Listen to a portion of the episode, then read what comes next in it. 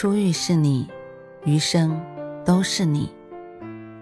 嘿，朋友你好，我是兔子，欢迎来到情感故事馆。在这寂静的夜里，愿兔子的声音能够陪伴你，温暖你。兔子与你在一起。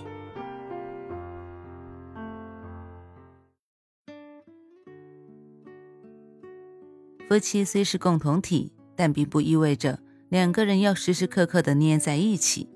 相反，保持适当的距离，反倒能体现出夫妻之间的尊重和包容。表姐当年一毕业就结了婚，在家做了全职主妇。姐夫是个有上进心也肯吃苦的男人，工作上常常忙得团团转。可是，在表姐看来，爱一个人就要清楚他的每个想法。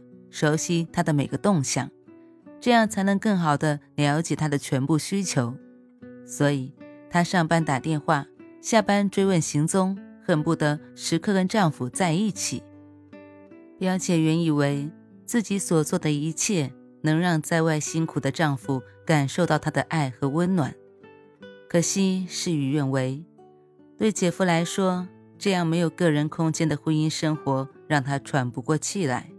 于是，他总是找各种借口回来的越来越晚，而表姐因此也变得更加敏感。终于，在表姐的一次再三追问下，表姐夫彻底的爆发了。一番激烈争吵后，他们以离婚结束了这段只维持了三年的婚姻。吃饭不要超过七分饱，爱一个人不要超过八分满。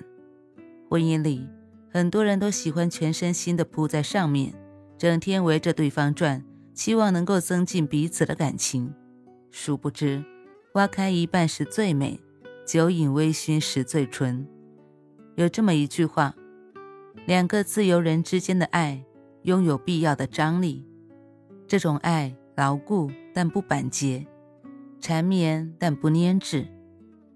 纪录片《人生果实》中。有这样一对令人羡慕的夫妻：九十岁的修一先生和八十七岁的英子太太，退休后便过起了隐居的生活。他们结婚六十五年，却极少发生争吵和矛盾。事实上，这是两个生活习惯、性格都不一样的人。英子太太做事大大咧咧，不喜欢在意小细节；修一先生则内心细腻柔软。做事非常有条理，不过面对彼此的差异，他们夫妻有一个特别维护彼此私人空间的方式：写留言板。这是为彼此的私人空间准备的。夫妻之间不能没有自己的私人空间，用小纸条提意见和被建议的都不会觉得别扭。所以，修一从不擅闯英子的厨房，干涉她的烹饪。修一每天要写十封信，维持和朋友的联系。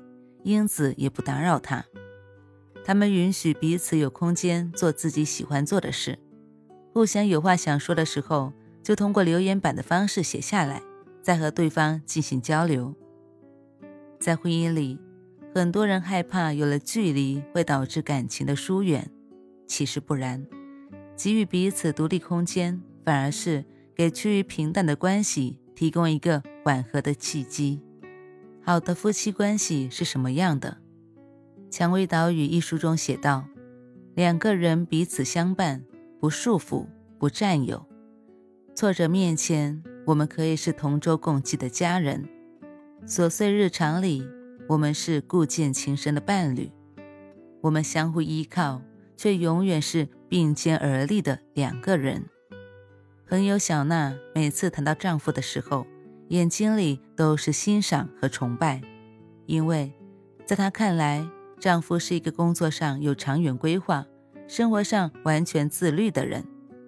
正因为有这样优秀的伴侣在身边，小娜一直以来也都很认真地经营自己的生活，健身、烹饪、旅行，和朋友合伙创业，喜欢的事情一件都没有落下。他说：“夫妻相处要保持一个黄金距离，拥有各自的单身力，又能给彼此力量和爱，我们在一起的时候很快乐，不在一起时，两个人也都有各自想做的事，能找到自己的价值。就像松浦弥太郎在《今天也要用心过生活》一书中说的那样，两个人相爱分得开，才能更好的和。真正长久的婚姻都是各过各的，可以一起在家柴米油盐，也可以各自成长，互放异彩。我觉得，不是空间上的亲密无间造就了感情的长久和舒适，而是好的爱人成全了心与心之间不断的靠近。